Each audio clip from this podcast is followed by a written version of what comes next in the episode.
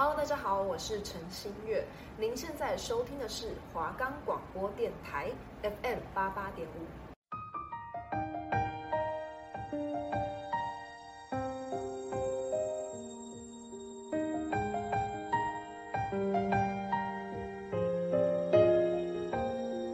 Hello，大家，我是一方，我是伟星，欢迎收听 Netflix 影集大分享。哎，一方，你平时会不会看剧或者是看电影啊？当然会啊，我超级爱看的。那你都用什么看呢？现在有很多平台都可以看呢。我都用 Netflix 看呢。哎，我也是哎。哎，Netflix 很好用，它的观赏品质很高，而且有非常多种类的戏剧可以看。没错没错，真的下载了就回不去了。想知道更多好看又值得推荐的 Netflix 影集吗？担心踩雷浪费时间看自己不喜欢的影片吗？先别急，听我们的介绍，绝对让你省下找剧看的时间哦！快来收听我们的频道吧！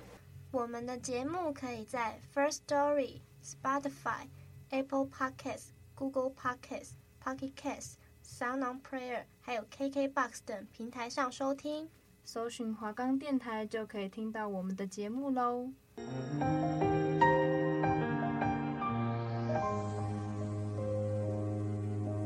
Hello，Hello，hello, 欢迎收听本集的 Netflix 影集大分享。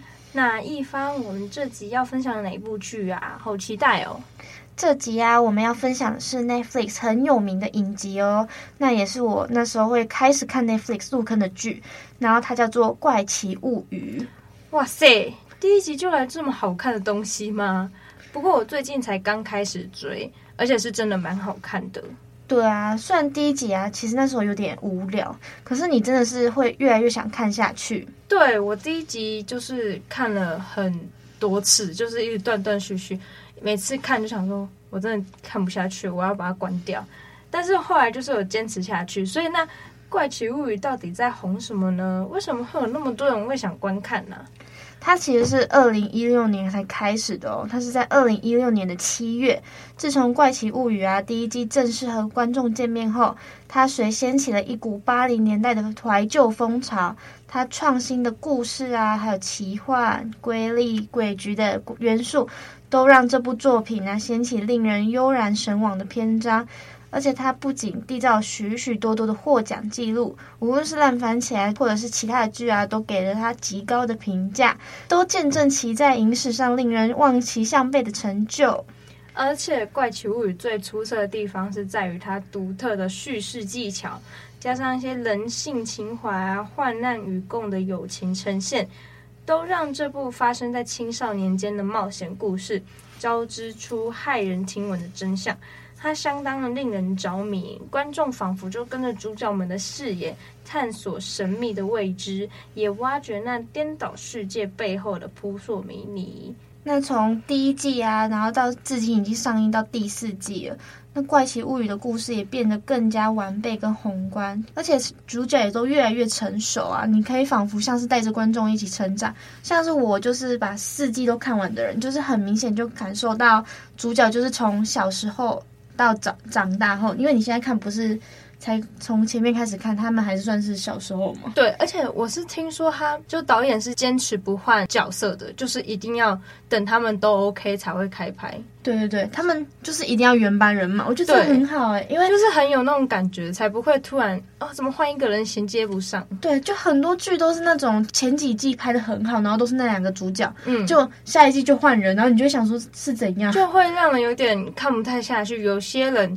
可能就接受不了，然后就因此就会造成一些呃关注度又跟着降低什么的。而且他真的是从二零一六年到现在，所以就是我觉得应该是年了。嗯，导演应该等很久，都在等他们做好充足的准备，才会准备让他们开拍。对啊，就是也是带着我们成长七年。我们七年前在干嘛？嗯，现在是二十。大概二十三，高中吗？对，差不多，反正就是很小哎，很久。而且那时候我们根本不知道《怪奇物语》这部剧。对啊，好扯哦，这么小就开始拍，那等于如果他现在年纪跟我们差不多，也是就是真的是在跟着我们一起成长。对，他就是在跟我们一起成长，因为他们第一季的时候真的还是小朋友哦，而且他们演技就已经超好了。对啊，我们小时候真的都是在耍废，他们演技已经超级，他们已经是个演员了，然后我们还在就是可能还在那边跑跑闹闹追杀追杀自己同学。对，那前面啊也有提到，就是我们有说的那个八零年代的怀旧风潮，它就是《怪奇物语》的最大特色，那绝对就是那完美的时代还原和复古情怀。那这整个故事发生于一九八三年的岁月，是个没有手机、电脑、根本不普及、社会风气和现代截然不同的时空。哦，一九八三更久了，它的它的时代真的是非常的久远。那它就是十分讲究的考据，仿佛让观众都回到了最熟悉的童年岁月。那我觉得这应该要叫爸妈一起来看，他们感觉就更有感觉，就是可能什么收音机。嗯，可是他们美国的话应该没有什么 BB Call 啦，就是他们可能比较就是那种电话是那种转的。哦，对对对对对，他们他们真的很用心，在影集里面，不管是发型还是服装，都很符合一九八三年代复古比较早期的一些装扮或者是样式。对啊，我我之前去哦，我前几天才去深坑老街，然后那时候就是他有一间在卖很多古早味零食的那个。嗯然后我就有看到他那边有那个电话机，就也是就是那个转转。然后我这时候就不太会用，然后我就在那边想说这要怎么转。然后那时候跟我妈去的时候，她就说这要这样，然后就教我。然后我就想说哇，他们以前这样打电话很酷哎，我也觉得很酷，很想玩玩看。看以前的东西就会觉得说，嗯，他们以前在那种资讯不发达的时代，也可以像我们现在这样正常联络，也是很猛。真的，他让观众啊，就是回到那种熟悉的童年岁月嘛。那各种点点滴滴啊，都似乎将人们拉进了时光漩涡中。那其中啊，就是里面的一个女生，就是叫做 Eleven。那她最喜欢吃的，他们有一个叫什么 Eggo Wave 的牌的松饼啊，还有男孩们流行象征的收音机跟对讲机，加上他们那时候有很流行一个游戏叫做《龙与地下城》的桌游，它也是这部戏的重点，就是。那时候一进去的时候，他们就每个人都在玩那个桌游，还有 X 战警啊系列的漫画，还有八零年代的流行服饰跟发型，都是会给人那种超凡脱俗的美学。那几乎就会在。让人啊感觉到每个镜头转换中都能感到惊喜，这也让许多怪奇物语吸引了各年龄层的粉丝。对他们的，他们当时的对讲机是那种超厚一台，然后你还要把那个天线拉起来才可以收音。我觉得这个大家都会对复古的一些影集比较印象深刻，毕竟都是自己没有接触过的东西，所以就会让。各年龄层都会很感兴趣，因为有些人是看过，然后想要再回忆，然后有些比较年轻就是没看过，觉得很酷，然后又很喜欢这个剧情，会变得非常对那部剧关注度很高。对，就像我们现在，我们现在年轻人也很喜欢去穿那种古着一样。对，就是穿以前像以前会穿的，啊，比如跟自己阿嬷借衣服来穿，然后穿出来之后还发现其实还蛮漂亮的。以前只能这样穿到现代穿还是蛮，就是都会时代的轮回吗？对对对，时代轮回，时代都会变，没错。而且这部影集之所以成功，是因为杜夫兄弟。营造了一个崭新的世界观，他们融合了八十年代的流行文化、歌曲、艺术、价值观、时代背景，充分与恐怖大师史蒂芬金、好莱坞名导史蒂芬史匹柏一手创立《星际大战》宇宙的乔治·卢卡斯有所连接，这让年长观众都回味无穷，而年轻的观众也会。一窥没有网络、没有智慧型手机的世界是什么样的？不仅如此，他还可以可以在影集中看到电影《回到未来》《魔鬼终结者》《魔鬼克星》等元素。而当这些流行文化结合一座虚构的颠倒世界时，就更加让整个故事充满魅力，而且令人好奇，就非常的神秘。它完全打造非常非常神秘，会让人一想要看下去，完全停不下来的那一种。对，我觉得他这个题材其实很有创意，就是很吸引人。对啊，虽然就是像前面说的枯燥，第一集就只有第一集是枯燥乏味，后面真的是你会觉得好刺激，而且它里面有那种怪兽还是怎样，你会被追着跑，你就会觉得很恐怖。很恐惧。对，而且他做的也很逼真，他的那种怪物，就是，然后演技又很好。对啊，完全就可以把我们带入进去，就觉得看了就觉得哦，天呐，很恐怖，我很怕被吃掉还是干嘛的。那我觉得他《怪奇物语》的厉害啊，就是让许多观众就是又爱又恨的地方，就是他就像我刚刚讲的，他就是停不下来的神奇魔力。他靠着完美掌握的叙事节奏、故事铺陈、情节推展，那几乎每一个剪辑啊、运镜啊、脉络啊，都受到了完美且缜密的安排。那你随着情绪的流淌。你我都会非常沉醉于故事中，并期待在每一个悬念背后啊，你就会想说，到底后面会干嘛了？会怎么样了？会造成什么样的震撼？那特别是它的诡谲氛围的营造啊，超自然现象的茫然，怪物残暴血腥的惊惧，那种种无法解释的曲折啊，都加深观众对于颠倒世界的感慨。几乎没有让你冷场的剧情。讲到颠倒世界就，就我不知道，哎，前面应该就有那个剧情，就是。它是有一条裂缝，然后那条裂缝的对面就是怪物的生长地，然后他们是完全复刻同现实的地方，只是那个地方就变得更阴森，就是很多什么蔓延的树枝还是干嘛的，反正就是很恐怖。它是一条会铺成，对，它就是一种时空裂缝的感觉，嗯、然后是上下颠倒两世界，然后其实东西都是一样的，只是一个就是温馨美满暖色调，那一个就是冷色调的概念。哦、而且重点是，它明明就是那种一九八零年代那些。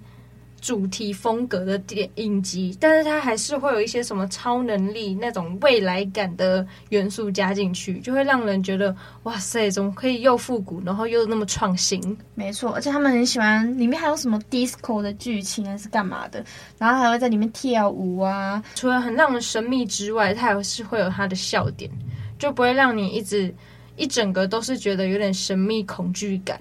对，而且那时候我不知道导演那时候一看的时候，你就可能会想说，这些小孩好像就是看，如果纯靠脸的话，你就会觉得说，感觉好像不会很好看，因为我们都是颜控嘛，就想说，哦，想看剧就想要看一些帅哥美女啊。对对对。但他们就是找来很普通的演员，可是他演出的技巧真的是非常非常的好，就很真实。很生动。嗯，就像那种小孩，有一个我看我还以为。就是看脸不像是美国人，什么 Justin 还是什么，他就是看起来就是笨笨、傻傻呆呆，戴帽子，有一个戴帽子的，然后卷头发的。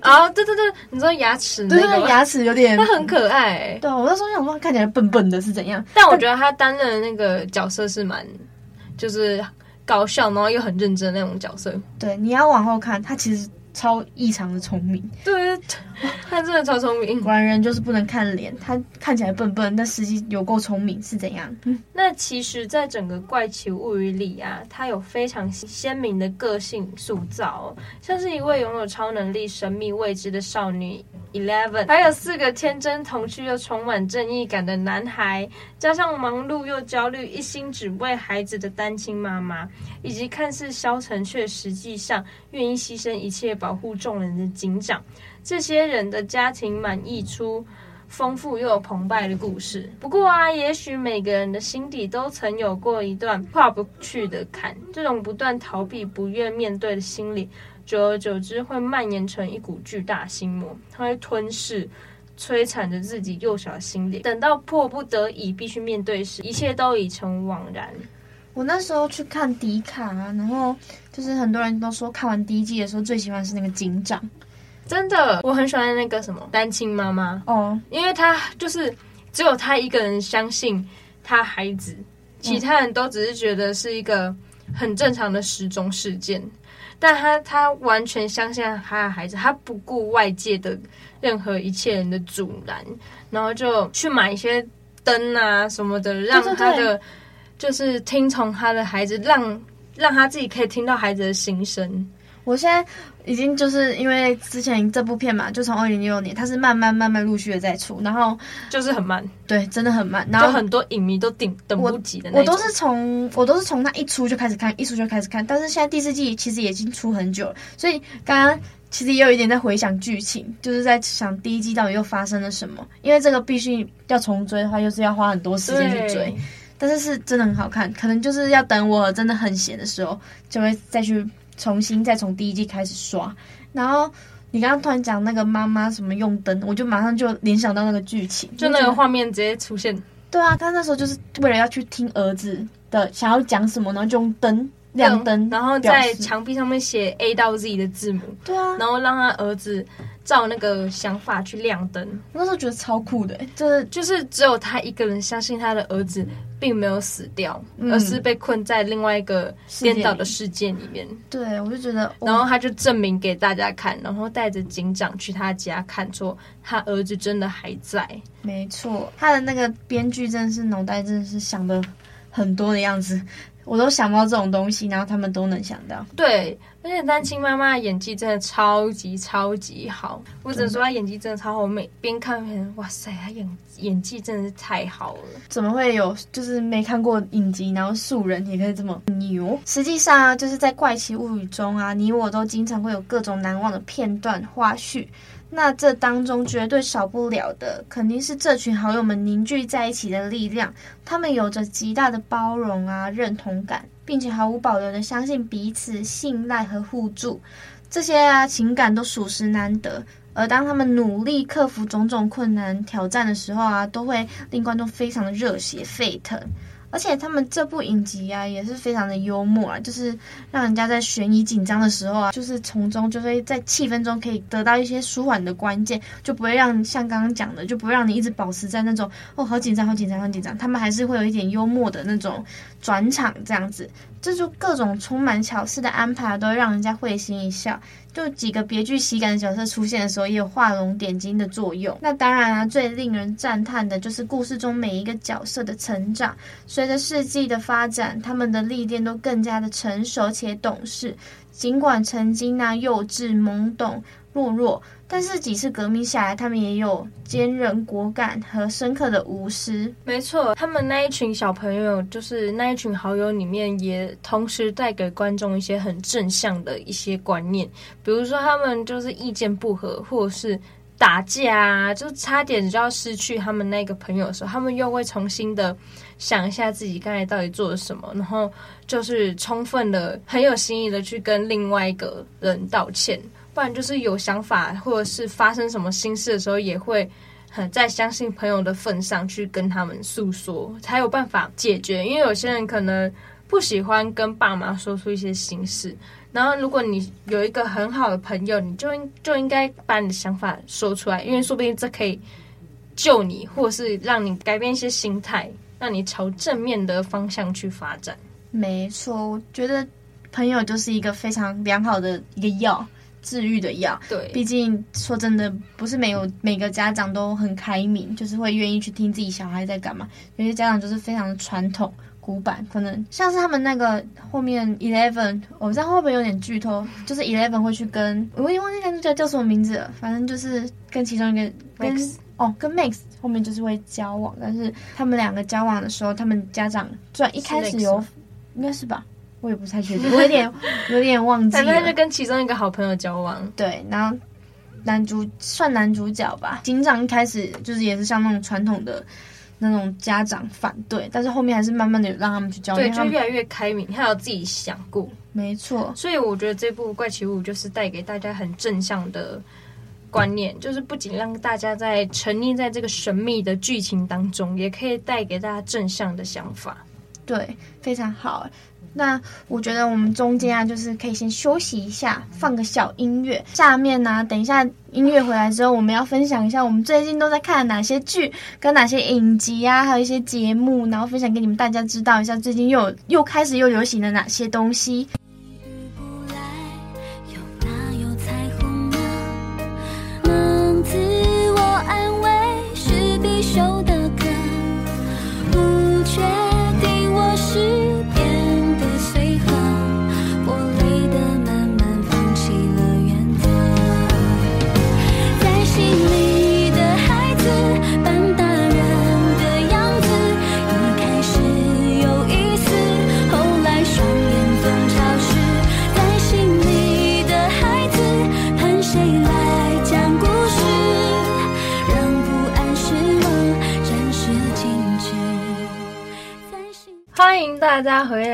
，Netflix 影集大分享。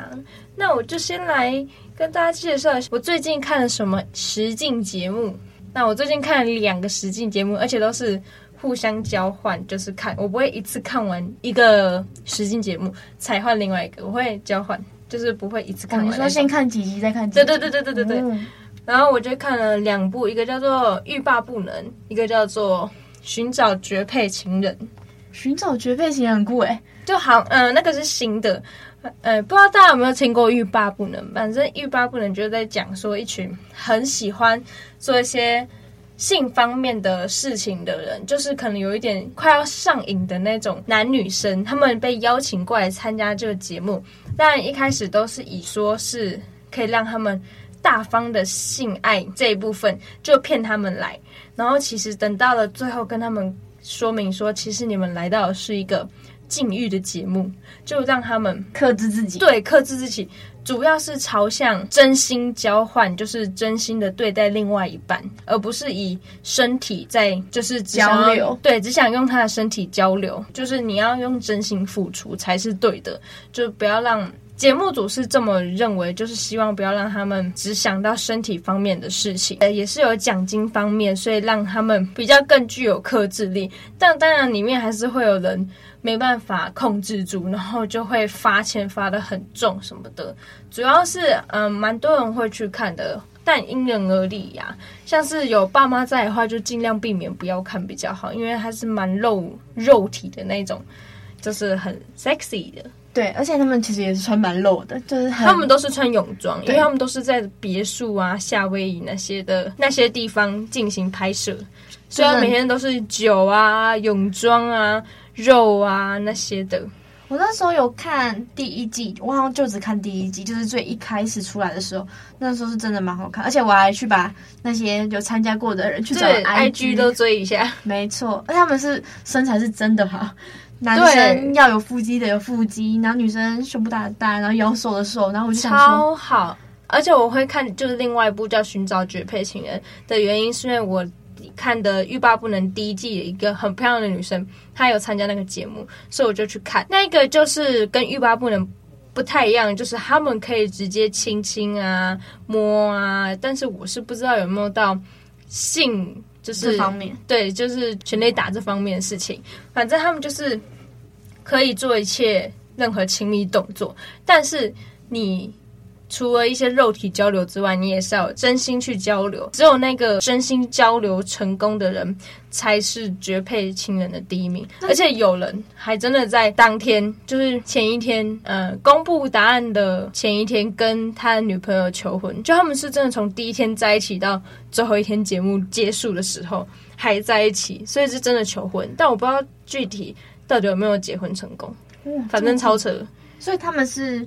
他们就是可以再交换对象吗？比如他们可以一直换对象，会一直有新的来宾过来，哦，然后就会有不同的男女生去勾引你，所以你就是要克制住，就是你你不可以想说，哇塞，他那个身体我好想要，就是他这个节目初衷就是要你是要真心喜欢上那个人，而不是一直想着他的身体。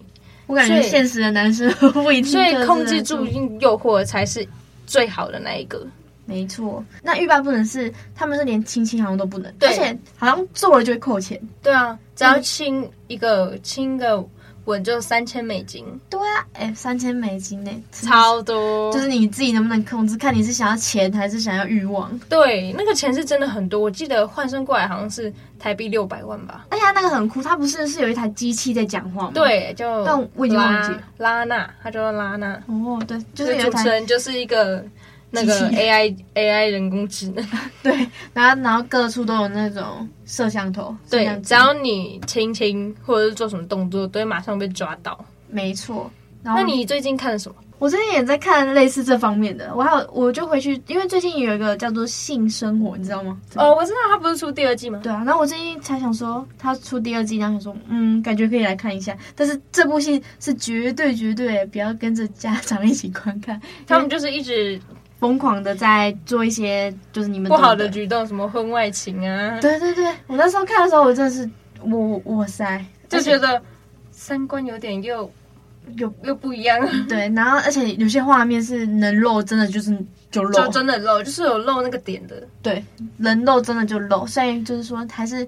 小朋友也不要再，小朋友也不要观看，就是就一定要十八岁以上。对，一定要十八岁以上才观看比较好。嗯，而且我觉得小朋友不要那么早熟比较好，然后我最近还有在看一个，这个就是可以大家一起看，就是我之前还在追一个韩剧叫《浪漫速成班》。嗯，我知道。对，然后我我觉得这个也蛮好看，它就是也是一个蛮有亲情的题材吧。哦，还有一个像我们刚我们。最近又上映了一个，你说那个叫什么？韩国那个叫《以以神之名》吗？好像是《以神之名》啊，反正那个听说也蛮好看。因为我那时候我从 IG 的现实看到他，就是发了一篇现实说什么才看，因为他是好像是真实事件改编还是怎样。然后我那时候看那个封面的时候，我就觉得感觉有点惊悚吗？很像是那种恐怖片还是什么，我也不知道。反正真实案例的话，就会想到说，如果这个剧情很恐怖的话呢，又想到它是真的发生过的，就觉得，因为是真的发生过，所以就是会无法想象。有些人就是会不敢看。那我最近如果有去看的话，我下一集的话再跟大家分享一下那些到底都在演什么。那讲完刚刚韩国的那个《以神之名》，对《以神之名》之后，我最近又突然想到《进击的巨人》。我最近又再回去，就是《进击的巨人》居然出完结篇了，但是是前篇吗？好像是，因为我还没有看完，然后我就觉得说，天哪，等了好久又，又终于又出完结篇了。而且《进击的巨人》是我第一部看的动漫，国小的时候，所以是超级久。真的，这个又更久了，又比《怪奇物语》更久了。我总感觉有些动漫都画都画不完的感觉。对，像是《海贼王》，《海贼王》真的是。